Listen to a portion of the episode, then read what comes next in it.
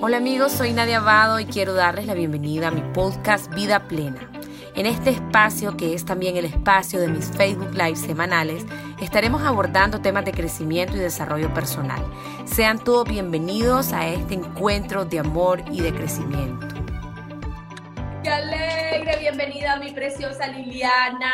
Ella está en Colombia, es una prestigiosa psicóloga clínica y quiero preguntarte, bueno, primero darte la bienvenida, presentarte, tenés unas redes sociales lindas, un contenido lindo, muy apropiado para parejas que están en ruptura, para personas que se están rehabilitando, reiniciando, re todo. Pero quiero preguntarte, Liliana, ¿por qué te enfocas en este tema? Contame de dónde viene esa pasión por el tema de las parejas, de las rupturas, de los reinicios y de todo esto.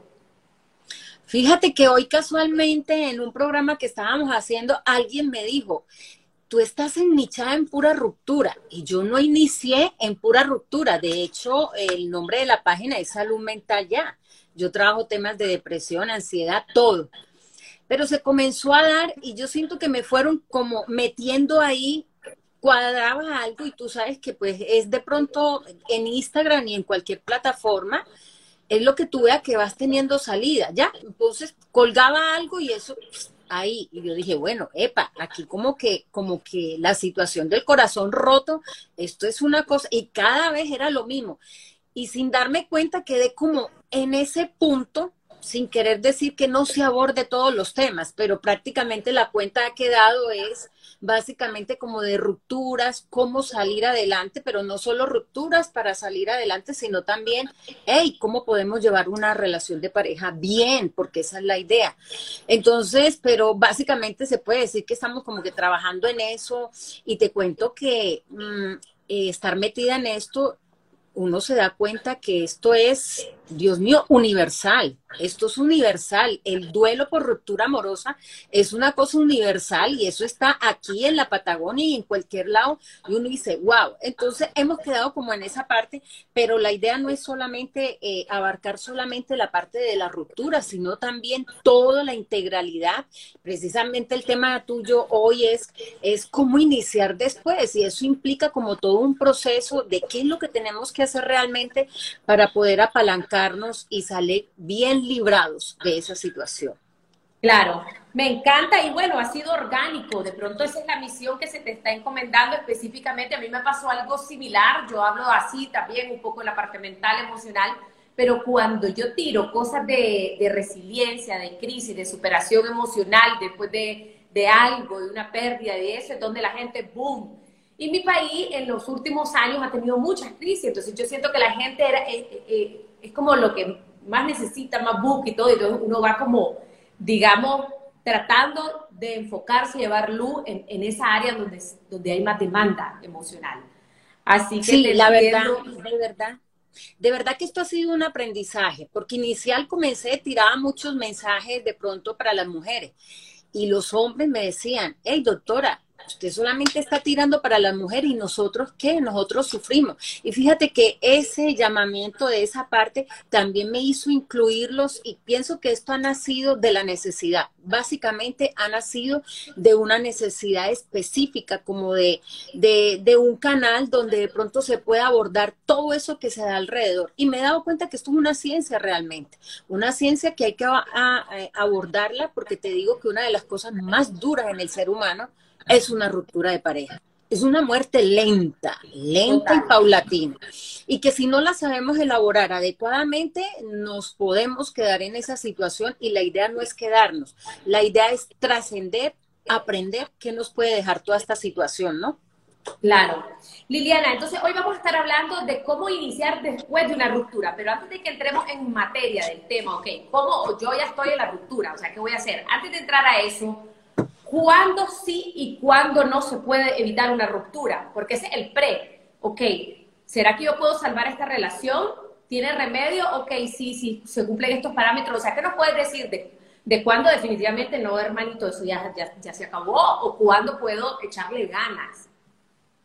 Mira, esto muchas veces eh, entramos en un caos total dentro de la relación, pero para mí, Si uno de los miembros dice, ya no quiero más nada contigo, ya no, no insistas, no sigas, Dios, ahí no hay nada que hacer. Eh, y sé que cuesta entenderlo porque de pronto queremos hacer, queremos salvar la relación, queremos buscar todos los medios. Hey, pero si uno de lo, del miembro te dice, ya no quiero más nada contigo, con el dolor de nuestra alma, agarre sus motetes y arranque, pero no te quedes en eso porque es, es algo. Yo pienso que en esas circunstancias específicas, ahí no hay nada que hacer. Otros no te lo van a decir directamente. Hey, sería tan interesante cuando alguien te dice, sabes que ya no quiero, pero te deja entre líneas con una cantidad de actitudes tóxicas que son lo más doloroso, porque eso te pueden dejar enganchado, eso es peor, porque te pueden dejar enganchado ahí de por vida y sabiendo que realmente esa persona ya no quiere nada, pero te tiene ahí como en, en tinterillo, te tiene ahí como una cartica debajo del brazo, no te quiere soltar totalmente y te deja ahí mandando mensajes subliminales para que te quedes ahí, pero él real o ella realmente ya están abiertos. Y eso es doloroso. Entonces ahí es donde yo te digo, hey, tenemos que identificar ese tipo de cosas, porque el ideal sería que por más cruel que suene, que la persona nos lo dijera, sabes que yo ya no quiero más nada contigo, ya nuestra historia terminó, por favor, avancemos a otro nivel, pero ya no vamos juntos. Pero muchos y muchas no van a hacer eso. Te van a dejar ahí por debajo, debajo, y eso es donde se convierten esas benditas rupturas, o sea, de por vida prácticamente, que terminan acabando con, con cualquier persona. Y esas son las más brutales y las que realmente tenemos que prepararnos para identificarlas, porque muchos no van a tener, ni muchas no van a tener los calzones para decirte, sabes que ya no vamos más, sino que te dejan ahí, en aguas tibias. Liliana, pero ¿qué pasa cuando, porque esto lo he visto en muchas mujeres, sobre todo hay mujeres que son las que se acercan a mí que me dicen, no, es que yo voy a recuperar mi matrimonio, o sea, él ya me dejó, él tiene otra, pero yo sé que él va a volver, yo sé que se va a arrepentir, yo sé que va a reaccionar, que se le va a pasar esa locura y va a volver a mí. O sea, ¿qué pasa con esas hombres y mujeres que albergan esa esperanza que, que es de ellos? Porque el otro te digo, ya no, y hasta anda con otra persona. O sea, ¿qué le podemos decir a ese tipo de personas? Hoy casualmente, mira que todo, todo es, nada es casualidad en la vida, todo es causa. Y hoy estábamos hablando precisamente de ese tema. Los que se conectaron en la, en la mañana estuvimos hablando de eso. Nadia, yo siento que hay algo que no nos terminaron de contar a nosotros. Mm, eh, si tomamos la iglesia católica, cuando tú te casas, te dice hasta que la muerte los separe. Y si es por el cristianismo, igual, o sea, hay una cuestión de que lo que Dios unió no lo separa el hombre y hasta ahí. Y la gran mayoría venimos con esa creencia y queremos eso en nuestra vida. Pero lamentablemente no nos contaron la otra versión, que sí hay parejas, como sea, que sea, que pueden llegar a eso, pero hay otras que no van a llegar a eso que se van a separar en la mitad del camino, sea porque, o sea, no nos dijeron que en unas relaciones el amor sí puede ser para toda la vida, no sé cómo lo sea, pero sí puede ser, pero en otras, en otras relaciones no va a ser así. En unas va a ser para 10 años, en otras va a ser para 20 años, en unas va a ser para un año, para dos meses, para todo. No lo queremos, no lo creemos, pero la realidad nos lo muestra todos los días y no podemos luchar contra eso. Y nos cuesta aceptar eso porque la gran mayoría cuando nos metemos en una relación nos metemos con esas creencias de que es para toda la vida. Y unos más que otros. Pero si a ti se te acabó el amor, si a la persona se le acabó el amor, no hay nada que haga caminar eso. Así tú quieras hacerlo caminar, te quieras sacrificar, pero no. ¿Y qué nos está costando? La aceptación de que hay relaciones que sí van a terminar en un tiempo determinado. Y yo pienso que eso no se habla, es que ni se habla, siempre se habla de un amor eterno, qué rico, qué lindo. Los que lo tienen, que lo puedan disfrutar y sigan trabajando en ello. Pero los que no se ha dado así, por favor, entendamos que terminó ese ciclo y que de pronto la relación se transformó en otra cosa y podamos vivirlo, pero nos quedamos en que no, no, y ahí vienen de pronto unos más que otros en comenzar a luchar, en comenzar a hacer lo habido y por haber para poder retener eso. Y te estás perdiendo literalmente, te pierdes literalmente, porque hoy vemos, hoy vemos, mire, es que mire, es tan así.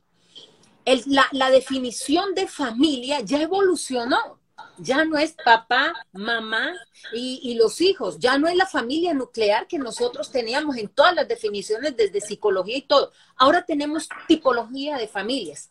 Y en las tipologías de familia nos está mostrando que ya el amor no es para toda la vida, porque hay familias hay un tipo de familia donde es la familia, donde es la mamá con su hijo. Hay una donde son dos personas solas. Hay una que es uno con sus animalitos. Hay otra donde son dos hombres y el hijo. Otra, dos mujeres, o la hetero, o la... Pero ya hay tipologías de familia. ¿Qué nos está diciendo eso? Que el amor no es para toda la vida. Hay familias reconstruidas que terminaron una relación y hoy tienen otra familia con otra pareja, con otros hijos, y hoy tenemos los hijos tuyos, los míos, los nuestros y los que no son tuyos ni míos. ¿Qué existe eso? ¿Qué nos está diciendo? Que en ambas relaciones la relación anterior no fue para toda la vida y tenemos que aceptarlo. Cuéstenos, duélanos, pero es una realidad que tenemos que aceptar. Claro, y es que este sistema de creencias que está totalmente impuesto y que la realidad es otra hoy en día hace que algunos hombres y mujeres estén en una relación de dependencia emocional, de codependencia, de violencia, de que aguanto esto o porque tengo necesidades. ¿Qué nos puedes decir sobre eso? Tantos casos que debes de ver vos, la mujer que, que aguanta que el hombre le mete su bojazo, o el hombre que la mujer esto, o que las infidelidades, incluso las relaciones eh, que llevan paralela, tienen hijos de las mismas edades en otras familias y a veces la pareja se da cuenta, o sea, es, como triste. ¿Qué nos puedes decir de eso? Ahí es donde viene, Nadia, eh, la necesidad de nosotros crecer y, y transformarnos. Cuando hay una ruptura de pareja, va a dejar heridas abiertas. Van a dejar heridas abiertas. ¿Qué quiero decir con esto? Que el hecho de perder la pareja es un elemento, pero lo que te abre de tu infancia es otro elemento. Y si nosotros no trabajamos en esa situación, vamos a tener la tendencia a repetir una y otra vez la misma situación. Y yo siempre le digo a las personas que están atravesando por esto, esta situación que tú estás viviendo es una excelente oportunidad para comenzar a transformar. No lo mires como algo que vino a destruirte, no, no vino a destruirte. Todo lo contrario, puede venir a construirte más de lo que tú te puedes imaginar. Todo esta acción que tú, tomes, si esta, eh, esto que estás pasando lo coges para construirte o para destruirte, y esa elección tengo que tomarla yo. Ahí es donde viene todo un proceso donde tengo que aceptar cosas que vienen después de una ruptura. Y una de esas es que va a doler, sí o sí. No hay forma de hacerlo, de que es que yo no quiero que esto me duela más. No, toca ese dolor. Hay una herida y esa herida necesita un tiempo prudencial para comenzar a sanarse. Yo lo hablo metafóricamente como una persona cuando se hace una cirugía. Necesita un postoperatorio en ese postoperatorio va a tener una serie de cuidados, va a cuidarse en su alimentación, en no hacer esfuerzo, no va a trabajar, va a estar en su casa. Igual va a pasar cuando hay una ruptura. Hay un postoperatorio después de eso y necesitamos entrar a recuperarnos. Pero ¿qué hacen muchos? Aparece el primero que pasa o la primera que pasa y un clavo saca otro clavo. Y yo siempre he dicho, un clavo no saca otro clavo. Va a enredar peor la situación, porque en este momento tú lo puedes pasar bien y tú te sientes que estás súper con esa pareja, pero después va a venir la situación ahí. Totalmente. Eh, Liliana, y entonces entrando ya un poquito en materia, digamos, yo ya tengo una ruptura, ya eso aquello es irreversible, ¿cómo hacemos? Uno se siente perdido, o sea, desde que te mudas de casa, que tal vez tú tu estatus económico ya no era el de antes, los, los chicos están separados, que el fin de semana, todo lo que ocurre en una relación, digamos, de pareja donde hay hijos, o, tal vez que no hay hijos, ok, ¿cómo iniciamos? Me imagino que, sobre todo, casi siempre hay uno más dolido que el otro, ¿no? O sea, está el que ya no quería y el... ¿Cuál ha sido tu experiencia en caso? Eh, eh, Mira, siempre, siempre el, claro quién fue el que, tomó la... Y el que, y el que se fue. El enganchado y el desenganchado el dolor más fuerte va a ser para el enganchado. esa es la mayoría de los casos, ¿no? Claro. El que toma la decisión, ya el duelo lo venía haciendo hace mucho rato. O sea, esa persona ya no va a ser el mismo dolor para la persona que te lo dicen y tú no te esperabas eso. Tú esperabas que pudieran trabajar, vamos a trabajar, vamos a psicoterapia, vamos a buscar. Eh, para el que le dan la información, es el que va a sufrir más, ¿ya? Porque esa persona apenas resulta que muchos vienen haciendo el duelo y ni se lo han dicho a la pareja. Ey, esto ya no, sino que cuando ya están listos o listas, vienen y te dan la estocada. Y resulta que tú no estabas preparado para eso. Entonces el enganchado es el que va a comenzar a llevar todo este proceso. Y lo primero es, como dicen, las fases de, del duelo es esa noticia que te llega, es la fase del shock es como, eh, eh, tú no te esperabas eso, entra la negación, yo no lo puedo esperar y eso, y por eso es importante aprender a vivir las etapas del duelo porque va a pasar eso. Por eso yo les digo, no hay forma de que esto no duela. Lo primero para mí, una de las cosas importantes después de que empieza esto, es empezar aceptando que esto va a doler no hay otra forma, como siempre lo he dicho, que va a doler, porque es lo que me va a ayudar a que yo no me quede en el proceso, porque muchas veces para que no me duela, entonces corro a buscar la persona, vamos a intentarlo, vamos a llamar, vamos a buscar, porque quiero mitigar ese dolor y no hay forma de mitigarlo, porque si ya la otra persona ya tiene otro menú, ya tiene otra vida, tú ya no vas a hacer nada ahí. Eso ya no va. Entonces ahí nosotros tenemos que entender esa parte. Entonces la primera parte es comenzar a transitar en la aceptación. Pero algo que no nos han contado a nosotros en una ruptura es que en una ruptura hay caídas y recaídas. Y eso es importante tenerlo presente, porque no nos lo dicen. Nos hablan de unas cinco fases del, duelo de ruptura, pero no nos de caídas. ¿Qué quiere quiere decir que yo voy a tener caídas en ese proceso y voy a tener recaídas, pero tengo que cuidarme y saber que una caída puede ser unas ganas de comenzar a llamar a la persona o revisarle las redes. Yo tengo que comenzar enseguida a introspectar, no, esto no me está haciendo bien.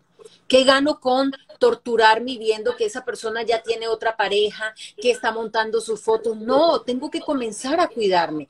¿Qué cosas? Entonces, uno de los primeros principios número uno es cuídate. Cuídate en este postoperatorio emocional. Cuídate. ¿Y qué es cuidarse? Cuidarse de estar viendo lo que tú no tienes que ver en este momento porque no estamos preparados emocionalmente para ver que tu pareja esté posteando feliz y toteado de la risa en otra relación o estar averiguándole a los amigos más cercanos qué hay de la vida de esa persona. No le averigües absolutamente nada porque no estamos preparados para recibir ese impacto emocional. Entonces ahí es donde yo les digo, hey, corten el contacto cero. Eh, no en todos los casos está destinado, pero en la gran mayoría, hey, vamos a apartarnos de esa situación, vamos a enfocarnos en nosotros. ¿Por qué? Porque en la gran mayoría, eh, por muchas veces en esa relación, por querer retenerla y eso, nos perdemos. Y ahí toca encontrarnos, porque nosotros después de una ruptura de pareja nos perdemos emocionalmente. La autoestima se va al piso, el autoconcepto se va al piso. Liliana, una pregunta, una pregunta antes de que entremos en lo de la autoestima que me parece que es importantísimo. Ok, vos decís como segundo principio el cuidarte y el cortar todo vínculo, pero imagínate que es un matrimonio o una pareja que tiene hijos. ¿Cómo te desentendés del hombre o de la mujer si tenés que hablar de los hijos, que los recoges, que la escuela, que el uniforme, que la comida? ¿Cómo? Ok, esa es una pregunta que me han hecho mucho. ¿Se puede hacer contacto cero teniendo hijos o trabajando? Sí, se puede hacer sí se puede hacer y les voy a explicar cómo. El contacto cero es la parte emocional. Resulta que yo tengo mis hijos y tengo que seguir teniendo contacto con esa persona por mis hijos. Solamente y exclusivamente por tema de hijos. O sea, yo siempre recomiendo, corte todo lo que son redes sociales porque usted no tiene que estarlo chismeando o chismeando a ella qué es lo que está haciendo eh, bloquee todo eso. Deje un contacto, que es el contacto que usted va a tener con esa persona por sus hijos o un tema de salud, de lo que sea. Haya un contacto, un teléfono, un WhatsApp, lo que sea. De resto no necesita más nada. Eh, conversaciones de hola, ¿cómo estás? ¿Cómo va tu trabajo? Eso no, no, no, mientras yo me estoy, o sea, la persona que tomó la decisión puede hacerlo, quiere tener a la pareja como amigo, pero reconoce que la otra persona no está preparada para llevar esa situación de amistad, por Dios. Y es una cosa que necesita, eso hay que respetarlo. Y es algo que se anuncia, mira, de aquí en adelante vamos a tener contacto única y exclusivamente por nuestro hijo, por la salud de nuestro hijo. Me encanta que estés pendiente de nuestro hijo y todo eso, pero el contacto que vamos a tener de aquí en adelante es tema solamente de nuestro hijo. Aquí no se aceptan conversaciones de cómo va tu trabajo, cómo va esto, porque en este momento yo necesito recuperarme. Tú sigue con tu vida, yo necesito. Cuando ya me recupere, cuando ya esté más musculosamente, emocionalmente, podremos ser los amigos. Bacano poder ser los amigos después de eso. Pero mientras yo estoy en un proceso de recuperación, yo no puedo ser tu amiga yo sí voy a tener el contacto, que mi hijo tal cosa, que la hija tal cosa, perfecto. Las saliditas familiares no debe existir en ese momento. No que mis hijos se van a traumatizar, no. Después de que haya una calidad de, la, de, de, lo que es el padre con sus hijos y la madre con sus hijos, los hijos van a entender y se les explica. Papito y mamita no están ahora juntos, pero siempre seguiremos siendo tus papás y todo eso. Ahora no podemos estar hablando, pero tú cuentas con tu papito, tú cuentas con tu mamá y listo. No, que tenemos que ir en familia. No, no tenemos que ir en familia nada. Él puede irse o ella puede irse con sus hijos y yo estoy en mi casa. Evitar el contacto lo más que se pueda y cero temas de más familiaridad, nada. Simplemente eso, muy cortante. Eso es un contacto cero con hijos. Cortar todo el tema de vinculación afectiva, de, de preocupación, de vamos a hacer estos proyectos. No. Mira, el niño tal cosa, tan puntual. El niño esto, mira, hay necesidad de reunir para esto, para esto. Ya, eso así. Lo mismo en el trabajo, igual, es fuerte, claro que va a ser fuerte, pero debe ser una cosa que por algún lado hay que arrancarle. Pero esa cercanía completa, entonces vamos a almorzar los cuatro. Eso va a crear confusión en la persona que todavía no lo ha aceptado. La otra persona está clara, pero si tú no estás claro y no estás preparado, piénsalo dos veces antes de hacerlo. Hay parejas que son muy maduras y lo pueden hacer, qué rico, háganlo. Si lo pueden hacer, háganlo y lo pueden hacer porque esto no es para todos. Pero hay personas que están muy dolidas, todavía no han podido sanar y se van a ir unos roces que no sería bueno. O van a cruzar unas líneas que no sería bueno para la persona que sigue afectada. Para el que ya se, se desafectó, eso va a ser fácil, pero para el afectado no. Liliana, estoy pensando en, estoy tratando de pensar en todo, en aquella, en aquel, aquel hombre que se fue de la casa y que rapidito ya está viviendo con, con la que era su amante o qué sé yo, o viceversa, ¿verdad? Para no darle género. ¿Cómo se sentirá? O sea, esta, vas a mandar a tus hijos el fin de semana a donde el papá y el papá ya está viviendo con otra mujer. Ay, qué duro debe ser eso. Entonces, bueno, es una realidad. Vale, ¿cómo lo enfrenta la mujer? O viceversa, si fuera que la mujer ya está viviendo con un hombre, entonces el hijo y toda la vaina. Eso es duro. Eso es duro. Es duro, es duro, Nadia, pero es algo para lo cual nos tenemos que preparar. Va a pasar va a pasar sí o sí, sea en el caso del hombre o sea en el caso de la mujer. Y ahí es donde las mujeres y los hombres hay que ser inteligentes, porque a veces entonces, eh, ¿qué hacemos? No, yo no quiero más nada con esa persona, yo no quiero que se acerque y resulta que los hijos van a tener que tener comunicación y si podemos pasar ese trance va a ser algo importante, porque si pueden, más adelante esa va a ser la pareja de esa persona. En algún momento van a tener que tener comunicación y hay que tener en cuenta que los que van a quedar en la mitad son los hijos. Entonces yo tengo que quitar un poco ese tema de, de lo que yo siento como mujer o lo que siente como hombre, que como eso, porque están los hijos de por medio que no pidieron esa situación. Ahí es donde tenemos que entrar a madurar. Y uno de los procesos es aceptación. Aceptación que ya esa pareja va a tener otra pareja, como en algún momento esa pareja que no tiene nadie ahora, va a tener en algún momento a su pareja. Y qué rico que se puedan sentar los cuatro a comer con la familia, es algo evolucionado y sí se puede hacer. Yo conozco, pero sí, sí, sí, se puede hacer y me parece algo bacanísimo, algo maduro, algo evolucionado. Pero yo siempre he dicho algo. El problema es que cuando dejamos meter al ego en este tema, no va a pasar eso no va a pasar. El ego es vengativo, el ego no va a permitir eso, el ego va a boicotear, el ego es resentido, el ego va a hacer una cantidad de cosas. Y ahí es donde tenemos que comenzar a sacarlo y dejar que verdaderamente, genuinamente, aparezca el amor verdadero. Hombre, esa pareja fue parte de tu historia, dejó unos hijos, dejó un legado, dejó una historia. Vamos a honrar esa historia, vamos a honrar esos hijos, pero ya tenemos que entender que esta relación se transformó, mutó, ya no es lo mismo, que para ti sigue siendo lo mismo, pero ya esa otra persona tiene otro camino hacia adelante. Con dolor de nuestra alma, en la medida que nosotros logremos aceptarlo, va a ser la bendición más grande para nosotros. Pero si nos quedamos en la rabia, en el resentimiento, en que me hizo, en el, en el victimismo crónico, nos va a joder la vida literalmente. Nos la va a joder y se la va a joder a tus hijos si están de por medio. Ya pasado pisado, ya no hay más nada, que me hizo, que se fue con la mejor amiga, que se fue con Julana, ya no hay más nada, se fue y toca procesar. Duele, claro que duele, pero de eso no se va a morir nadie, de eso no se muere nadie. Ahorita que dijiste lo de la mejor amiga, que pasa y pasa bastante, es un doble duelo, Liliana. O sea, tu mejor amiga se metió con tu marido, entonces perdiste a tu mejor amiga, perdiste a tu marido, lo odias a los dos por algún momento de tu vida. eso debe ser difícil. Tú lo acabas de decir, doble duelo, pero mire, una de las cosas más bellas que enseña este proceso es la aceptación. El problema de nosotros los seres humanos es la no aceptación y a lo que tú te resistes persiste. A lo que tú te resistes, cuando llega la aceptación, llegó la liberación de todo. Es lo más grande que podemos nosotros transitar es en la aceptación. Aceptar que las cosas son nuestras hasta un determinado tiempo. La vida tendrá eso porque no tenemos la opción de decir, es que con esa pareja que yo, yo voy a morir. Ojalá, pero no lo sabemos, no lo sabemos y eso no nos corresponde a nosotros. ¿Qué nos corresponde a nosotros? cómo lo aceptamos y cómo procesamos la información.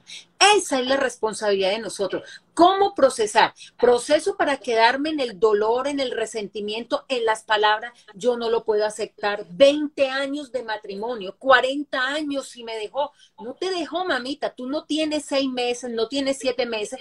Eres una adulta, eres un adulto. Sencillamente terminó ahí con 40 años de relación. Tú querías los 50, los 80, hasta que la muerte. No se pudo y toca aceptarlo. Toca aceptarlo y seguir hacia adelante. Me encanta, y estoy tomando nota, o sea, primer paso indiscutiblemente la aceptación, saber que eso, y la aceptación es saber que va a doler, que es un proceso doloroso, que es un duelo. Segundo, cuidarte, tenés que cortar todo vínculo, eh, contacto cero, dice eh, Liliana, y hay que aclarar, ¿verdad? El que nos damos un tiempo, eh, vamos a hablar solo lo básico, los niños, papá.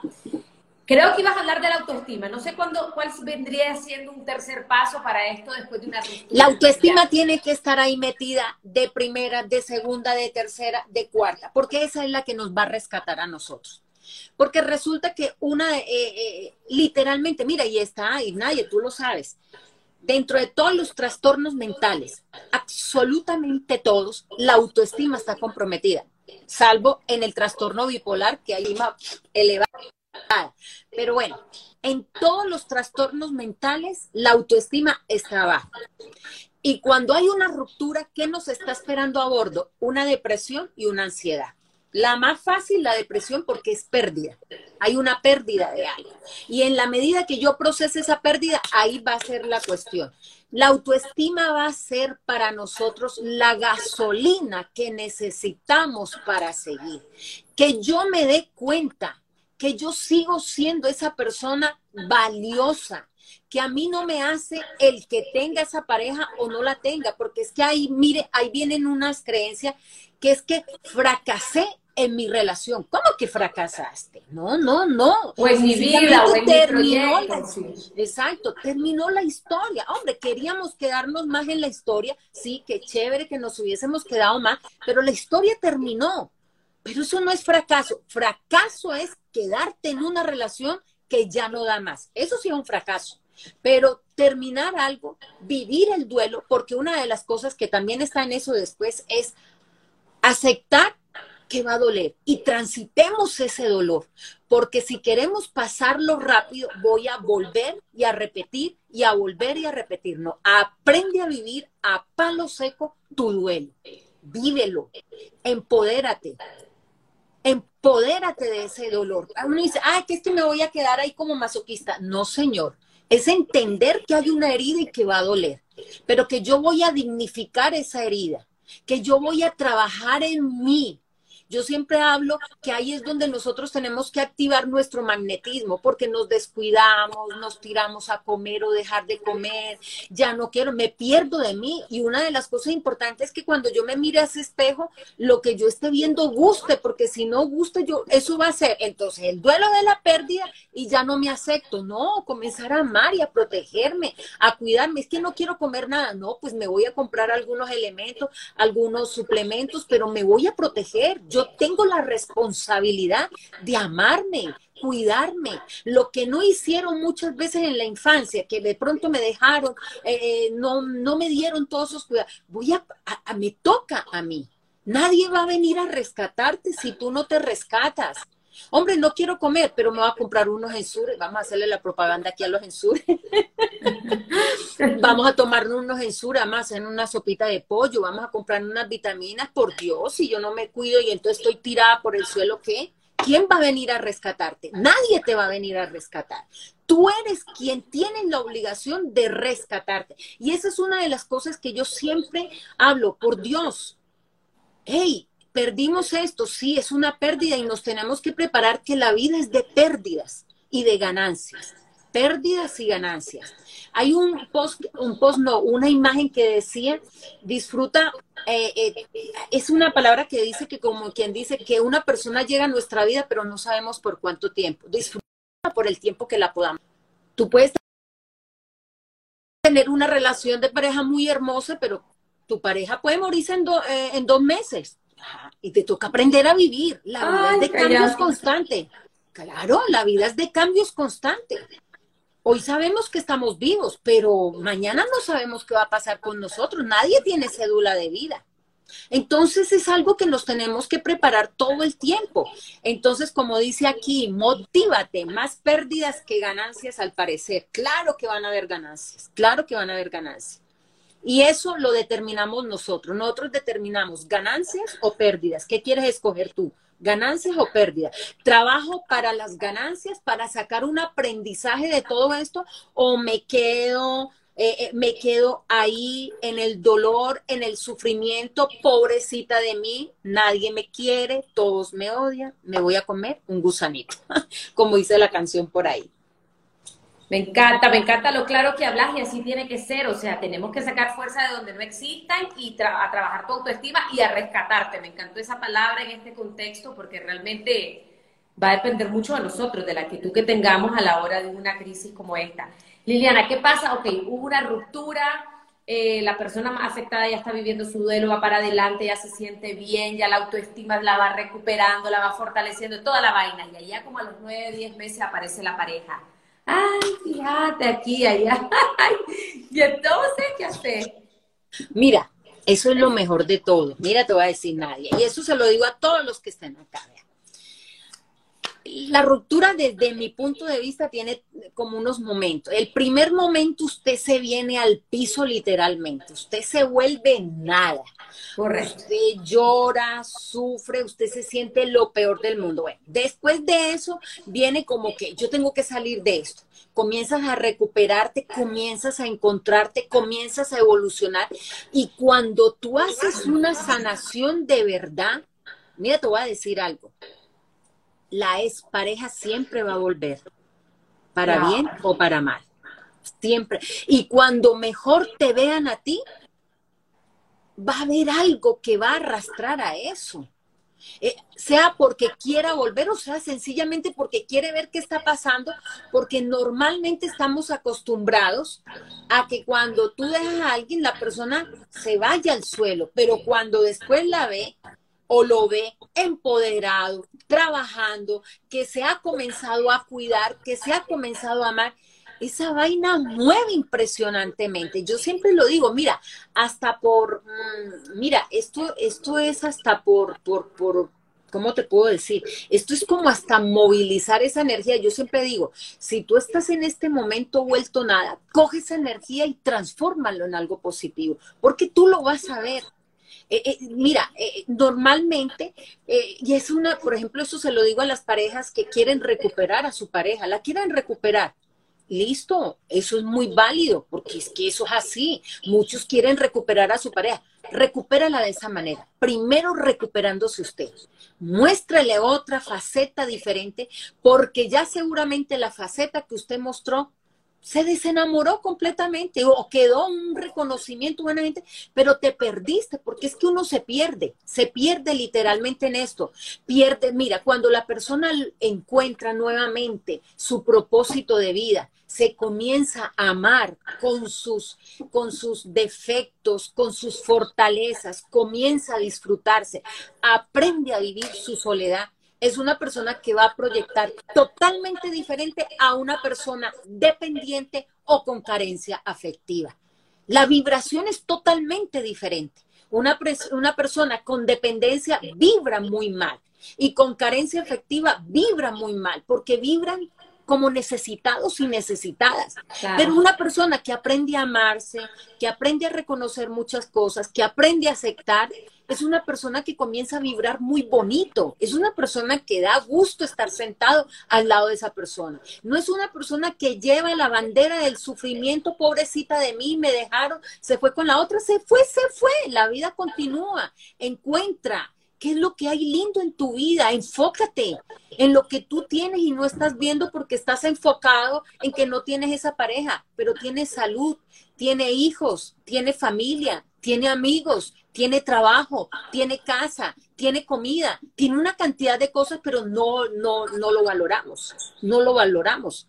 Y vivimos como si eso fuera eh, una obligación y mentiras, todo eso lo podemos perder. Entonces, la gratitud y aprender a reconocer todo lo bello que tenemos y no enfocarnos en ese punto negro de lo que no tengo, marca la diferencia, marca la diferencia totalmente.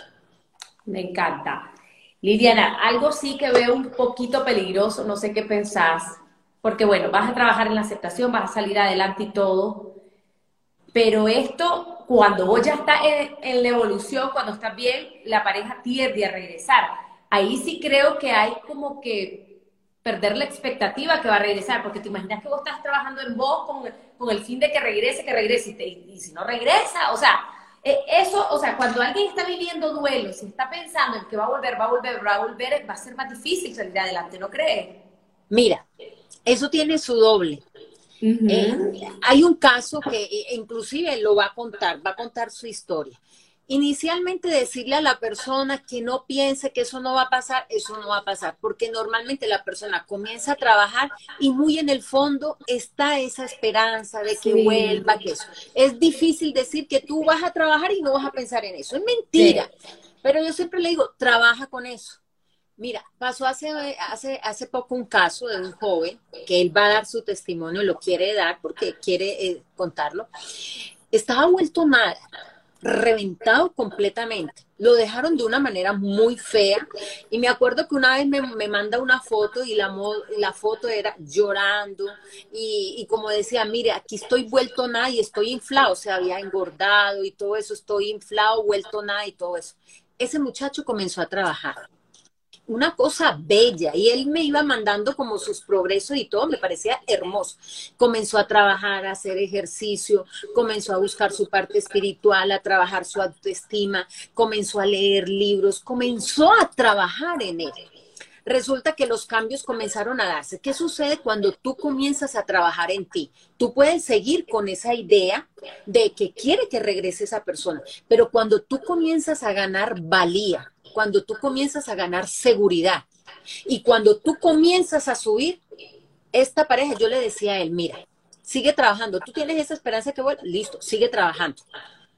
Cuando tú trabajes y te empoderes, tú verás si quieres volver con esa persona o no quieres volver. Y él me decía, no, eso no va a pasar, yo voy a querer volver siempre. ¿Qué pasó en estos momentos?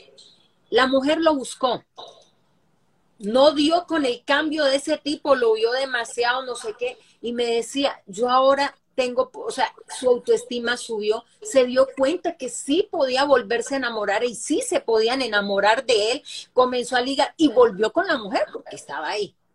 ¿Y quién fue el que le dijo, ya esto no va más, ya no siento lo mismo? Él. Wow.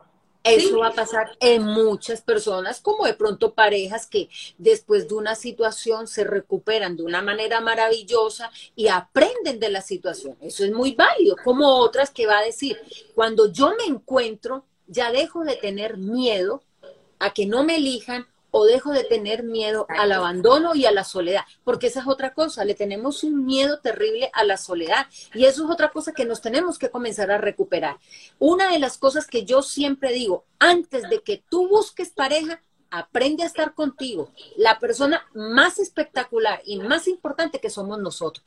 Cuando tú aprendes a estar contigo mismo, tú ya no vas a elegir con miedo, tú vas a elegir porque es que ya tú aprendiste a estar. Pero ¿cuántos dices que estoy solo, eh, deprimido? ¿Cómo que estás solo? O sea, tú no te sientes compañía. A ti te da terronera irte a tomar un cafecito contigo, eso es soledad. Entonces yo pienso que una de las reconciliaciones grandes que tenemos que hacer es, por Dios, estar con la persona más importante que somos nosotros. Y cuando aprendamos a reconocer eso, que nos guste estar con nosotros, busca la pareja que tú quieras, porque va a llegar de cualquier manera, porque no va a haber ese miedo y no va a haber esa necesidad aquí. Busco pareja, dos, estoy necesitado, necesitado. No, porque lo vas a buscar en tranquilidad y lo vas a encontrar sin el miedo de que, ¿qué tal si me abandona? No, ¿qué tal si me abandona? No, yo le voy a meter toda a esto y que funcione todo lo que tenga que funcionar. Y el día que no, sé que aprendí a estar conmigo y yo nunca más voy a estar sola. Es diferente. Y, y, a, como estás atraes, o sea, todo energía, o sea, la física cuántica lo explica, o sea, todo el, en la frecuencia que vibras, en esa misma frecuencia trae y la misma frecuencia, si estás como muy elevado, también puede ser la misma soledad, el disfrutar tu soledad. Así que me encanta que mencione eso. Por ahí alguien, puso que me causó un poquito de gracia, no me estoy burlando ni mucho menos, que dice, por mí que no vuelve ese ser, ¿verdad? Estamos hablando de que las parejas a veces vuelven, por mí que no vuelve ese ser. ¿Qué pasa, eh, Liliana? ¿Cómo, ¿Cómo lidiamos con los resentimientos, los rencores, verdad? Porque también fue una separación muy fea, eh, violencia, no sé, miles de cosas que pasan por ahí. ¿Cómo trabajamos ese resentimiento, ese rencor en, la, en el posoperatorio, en la posruptura? En el posoperatorio es saber que eso se siente. Negar ese resentimiento es negarnos a nosotros mismos. Pero permitir que ese resentimiento transcurra como la persona que tú acabas de decir que lo mencionó, está en la fase de su resentimiento, todavía no lo ha sanado. Cuando esa persona, cuando tú dejes de sentir que no vuelva, que lo atropelle, que se, mejor dicho, que se desaparezca, cuando tú ya no le desees nada malo y al contrario, pides que le vaya bien, tú ya sanaste y es lo más grande de este planeta. Y a ese punto es que tenemos que llegar, a sanar donde ya la persona que a mí me dice, yo llevo 10 años, ya lo superé, pero siente ese odio, esa rabia, mamita, tú todavía no lo has superado. Tú todavía supuras por esa herida. Superarlo de verdad es cuando ya tú sabes que está con otra persona y tú le deseas lo mejor que le vaya bien porque lo que yo le deseo a esa persona lo voy a recibir yo. Que ya yo no vivo en función de que le vaya mal, no, que le vaya bien, porque yo ya tengo mi propia vida. Pero si yo le deseo a esa persona que le vaya mal es porque yo todavía no he superado eso y todavía sigo enganchada en esa relación. Así que ese es uno de los elementos para saber si yo he superado a mi pareja. Superar a mi pareja es que yo ya no sienta eso. No es que me voy a sentar a tomar un tinto con él ni nada de eso por el estilo, o puede ser, pero no siento ya como que, ay, que está con la una, que está con la otra, que haga su vida, que la haga, que la haga. Ya no puedo, ya no hace parte de mi vida y yo tengo que aceptarlo. El día que yo acepte eso, usted haga una fiesta, porque usted ya llegó a la liberación más hermosa de su vida. El que, el que está acá conectado y está en ese momento, vea mi amor, felicítese, ya usted pasó la página pero el que todavía siente ese dolor, mi amor, déjeme decirle que usted está todavía en el proceso y le falta todavía, porque el punto final es cuando ya usted, pero es que me hizo de todo, no importa, yo también lo permití. Cuando una pareja te hace, yo también soy responsable de eso. Porque le aposté, porque quise creer, porque me quise meter, porque mis heridas me dijeron que era así. Eso también es responsabilidad mía. Porque uno tiene que parar y si uno sigue es mi responsabilidad. Y entonces es importante también entender que muchas veces estamos en unas relaciones bastante disfuncionales, pero eso no es solo de la otra persona, yo lo permití. Y hay gente que le duele que yo diga eso, pero es que es una realidad. Tenemos que responsabilizarnos de la relación donde yo esté metido y del tiempo que yo quiera estar metido en esa relación y de toda la cantidad de cosas que hacemos para sostener una relación insostenible, que no tiene por dónde sostener y que en vez de comenzar a trabajar en nosotros, a hacer terapia o hacer o trabajarnos, no queremos es hacerle terapia a la pareja, por Dios, hacerle terapia a la pareja, imagínate tú.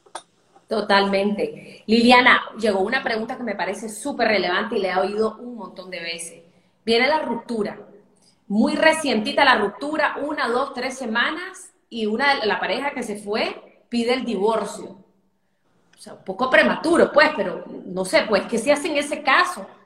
Ay, no, mi amor, de una, suéltele la firma y todo ya, o sea, duele, vaya al cuarto, llore lo que tenga que hacer y papito, ¿dónde hay que firmarle? Vamos de una, podemos ir. A la semana, pues, a la semana, a, la, semana. Mi amor, cuando esa persona te lo dice es porque ya previamente lo venía trabajando hace mucho rato. Tenemos que entender que para el que recibe la noticia eso es prematuro, pero para el que lo pide no es prematuro, ya lo venía fraguando maquinando, calculando, ya venía haciendo todo el procedimiento. ¿Y qué sería la cachetada más grande que se puede llevar? Listo, mi amor, ¿dónde te firmamos? Así tenga aquí colgada, llore lo que tenga que llorar, pero hágalo. ¿Usted qué va a retener ahí? Yo no te firmo porque yo todavía, es más doloroso. Yo sé que no van a estar preparados para eso. Hay que comenzar a trabajar en eso. Pero ¿qué haría yo? Venga mi amor, de una, hagámoslo. Porque es que yo voy a entender que esa persona ya lo venía haciendo hace mucho rato. La persona se separó de mí hace mucho tiempo, pero yo no me había dado cuenta. No me lo había dicho, no tuvo los calzones para decirme. ¿Qué voy a seguir yo diciéndole? No, no lo acepto. ¿Cómo que no lo acepto? Con una persona que ya te diga literalmente no quiero nada contigo, ¿qué haces tú ahí? Duele, pero toca para adelante. Liliana, y si vos, digamos, vamos a hablar de una mujer, pero sabiendo que puede pasar con un hombre, digamos que tu, tu hombre, tu marido anda alborotado y entonces anda bebiendo mucho y, todo como una vida desordenada que tal vez nunca llevó, eh, o sea, uno puede decir, bueno, como que se le metió la locura, la crisis de los 40, los 50, yo qué sé, cualquiera de esas, eh, igual se le firma el divorcio y todo en medio de su locura, que vos sabes que está fuera de sus cabales. Porque yo, mira, yo tengo el caso de una amiga que el marido, pues todo normal, todos eran felices, pero de pronto el hombre se volvió como loco. Empezó eh, a andar con unas muchachitas, empezó a tomar alcohol, empezó a comportarse como, como, como 20 años menos, y volver a ir a la disco, o sea, un comportamiento que ya, ya, ya esa etapa había pasado. O sea, ¿qué haces en ese caso? Porque vos decís, bueno, yo lo conozco, pero como que está fuera de sus cabales, como que le entró una crisis existencial que lo llevó a, licor, a, niñas, a muchachas, a, a, discotecas, ya pasamos un poquito eso. ¿Qué haces? Es una situación muy fuerte porque, bueno, en lo que yo hablo de que ser uno también y aceptar, es que yo siempre digo que cuando hay una, una eh, ruptura, normalmente siempre hay señales que uno no ha querido ver han habido situaciones, han habido cosas, pero uno no las ha querido ver y ha normalizado muchas cosas. Y cuando tú recibes el tramacazo, te encuentras ahí.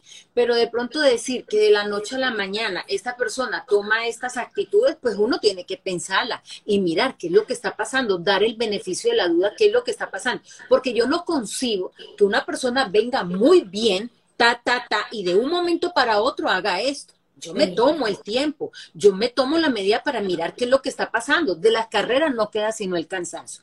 Pero en lo anterior que yo te digo es que la persona te pidió a ti y te está diciendo, mamita, pero las acciones, tú comienzas a rebobinar y tú comienzas, ah, por eso esto, esto, esto, esto, esto, esto, y tú comienzas a darte cuenta que eso no estuvo en ese momento, eso venía de mucho antes, pero yo no quise hacer hice caso omiso, me di cuenta y ahí con todo el dolor de mi vida, yo tengo que entender, esta vaina ya se había acabado hace mucho rato. Yo quise darle, quise hacerla caminar y eso. Pero ya, yo te digo una cosa, perder la pareja y perder la dignidad es cruel. Que se pierda todo, pero menos la dignidad, es lo que yo digo. O sea, hay que trabajar por no caer. Y si caemos en el fondo, volver a pararnos con todo, porque uno dice, pero es que fui una tonta, hice esto. No importa. Lo que tú hayas hecho, lo hiciste. No importa, pero lo importante es saber que todos los días tenemos una oportunidad para cambiar nuestra historia de vida. Todos los días tenemos la oportunidad de cambiarlo y no quedarnos como en la culpabilidad o que fue una tonta, que fue un tonto, que por qué hizo esto, que me, que, que me humillé, que me arrastré. No importa, lo hiciste, te queda eso. Lo importante es que no te quedes en ese papelón. Hombre, ya vi que hice un papelón, intenté lo mejor, ya me di cuenta que no, pero para, para. Si ya tú ves que insistes y persistes, no mami, o sea, coja su gótica de dignidad y vaya para adelante, mamita, porque no hay de otra. Me, encanta cómo hablas. El otro día vi un reel tuyo, vos sabes, con la pobre Shakira, ¿verdad? Todo lo que le ha pasado y estaba el, el piqué ahí, con la otra mujer.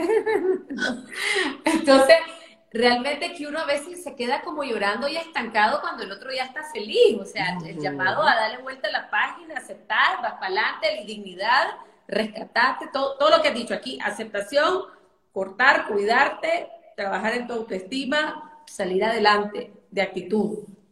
y no permitir, y yo, yo envolvería todo eso, no permitir quedar anclado en resentimiento, en odio y venganza.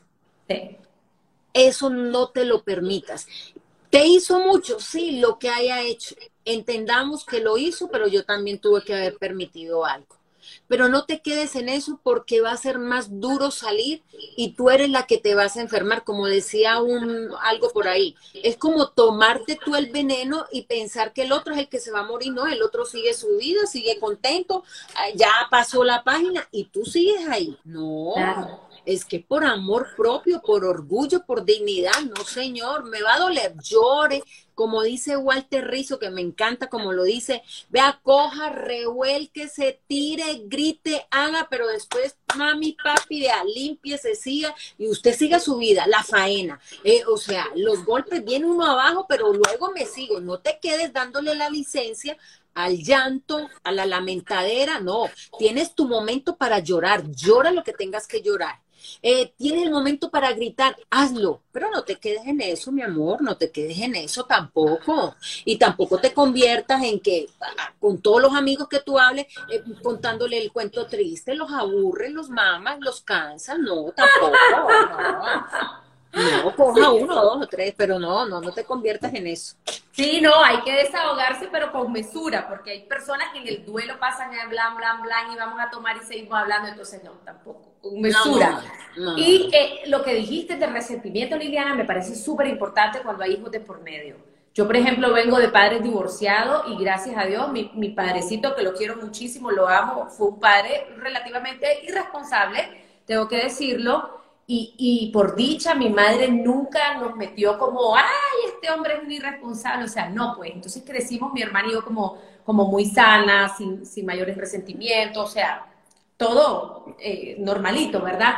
Y es muy importante. Sin embargo, vi otros casos que no, que la mamá les decía a los hijos, tu papá es un aquí, tu papá es un allá, y entonces le, le, le, marcas heridas, le, le marcas la vida. Nadia, eso hoy tiene un nombre, eso hoy tiene un nombre y se llama alienación parental. Es un tipo de maltrato infantil que ya se está penalizando en muchos países y México es uno que ya está penalizando. Ese cuento de que, mira, tu papá, un desgraciado que se fue a vivir con la otra, le mantiene los hijos, él es malo, no entrega la comida, ese daño no se lo haga a tus hijos, por favor. El bonche es tuyo con él, pero no le dañes, o sea, puede ser lo peor para ti como pareja, pero no le dañes esa imagen de papá, no lo hagamos por más dolor que tengamos, pensemos en nuestros hijos, ellos no tienen derecho a estar metidos en ese cuento. Y esa es una de las peores cosas que pasa en esto. Metemos a los hijos para la venganza que nosotros queremos fraguar, la hacemos indirectamente a través del hijo. Lo que no sabemos es que después eso se va a devolver y no tenemos que hacerlo. No los metamos a ellos en eso. No los convirtamos en los confidentes. Mi amigo contándole toda la que hace el papá. ¿Por qué? Búscate una amiga, búscate a tu familia, pero no lo hagas con tu hijo porque tu hijo tiene doble dolor, el tuyo y el como hijo. Entonces, son daños que hacemos sin que muchas veces no nos damos cuenta, pero marcamos a los hijos. Sí, no, y es, y es una herida ahí, porque después todo eso le va a afectar en la vida matrimonial a los hijos cuando lleguen a ser adultos, y entonces es todo un rollo que ya sabemos. Liliana Bella, no puedo creer, ha sido la hora más divina de mi vida, se nos fue así, la gente está feliz con el like, de veras que hacemos otro más adelantito. Quiero decirles que va a quedar grabado para aquellas personas que tal vez entraron a la mitad, lo puedan ver desde el inicio, porque realmente cada palabra de Liliana es oro en polvo compártanlo también con hombres y mujeres, ay, se me fue, con hombres y mujeres que saben que necesitan eh, escuchar este mensaje, que tal vez están viviendo una ruptura. Así que, pues nada, ahí va a quedar aquí en mis redes, Nadia Abado está arribita. Y mi bella Liliana se me fue. ¿Qué le habrá pasado? Se cayó. Vamos a ver si entra. Tal vez se le fue la batería. Eso a veces suele pasar. Bueno, dice, dice por ahí, esta mujer me ayudó un montón. Saludos desde Nicaragua. Vamos a ver si entra, si no ya nos vamos despidiendo. Tenemos una hora de transmisión ya. Así que si no la veo por ahí, ¿será que se quedó sin batería? Bueno, va a quedar por ahí, chicos y chicas. Eh, gracias por estar aquí. Mucha fuerza, mucho ánimo, mucha luz, mucho trabajo interior para todas aquellas personas que estén pasando por una ruptura. Eh, recuerden todas las palabras de Liliana, el, poder reconstruirlo, saber que nosotros somos nuestros propios rescatadores que podemos salir adelante. Las personas que son creyentes, pues también agárrense de la luz para que puedan eh, superar, pero se parece que ahí está para que se despida de nosotros, para poder superar eh, esto, pues que a veces sí es realmente dolorosísimo y cuesta, cuesta en el camino. Vamos a ver si entra Liliana a despedirse de nosotros. Ahí estás, querida, ¿qué te pasó? No, yo no sé, se dio vuelta esto y yo dije, ¿qué pasó acá? Pero bueno, gracias a Dios entré para podernos despedir. Nadia, te agradezco tu invitación, mil y mil gracias y qué rico haber compartido esta hora contigo y con todos los que se conectaron. Un abrazo desde la distancia, mejor dicho, vea. Gracias por todo. Gracias, gracias a vos, preciosa, por esa maravillosa labor que estás haciendo, por hablar sin pelos en la lengua, por darle esa inyección de, de, de, vida, de vida, porque vida, porque uno cuando sentís aquel desamor sentís que morir a tantos hombres y mujeres que seguro lo están necesitando en este momento. Siga mi comunidad, a Liliana, ahí está, Salud Mental Ya, para que eh, puedan escuchar todo su contenido que es súper, súper valioso, muy enfocado en pareja, pero también en autoestima, en depresión, en ansiedad. Así que, pues nada, muchísimas gracias. Un abrazote hasta Colombia, mujer. Gracias. Chao, chao. Gracias, Buenas noches. Bye bye. Hemos llegado al final de este episodio y quiero darte las gracias por haberme acompañado. Te invito a seguirme en todas mis redes sociales como Nadia Abado. Desde ahí siempre estoy compartiendo contenido de crecimiento, motivación y desarrollo personal. Te espero la próxima semana.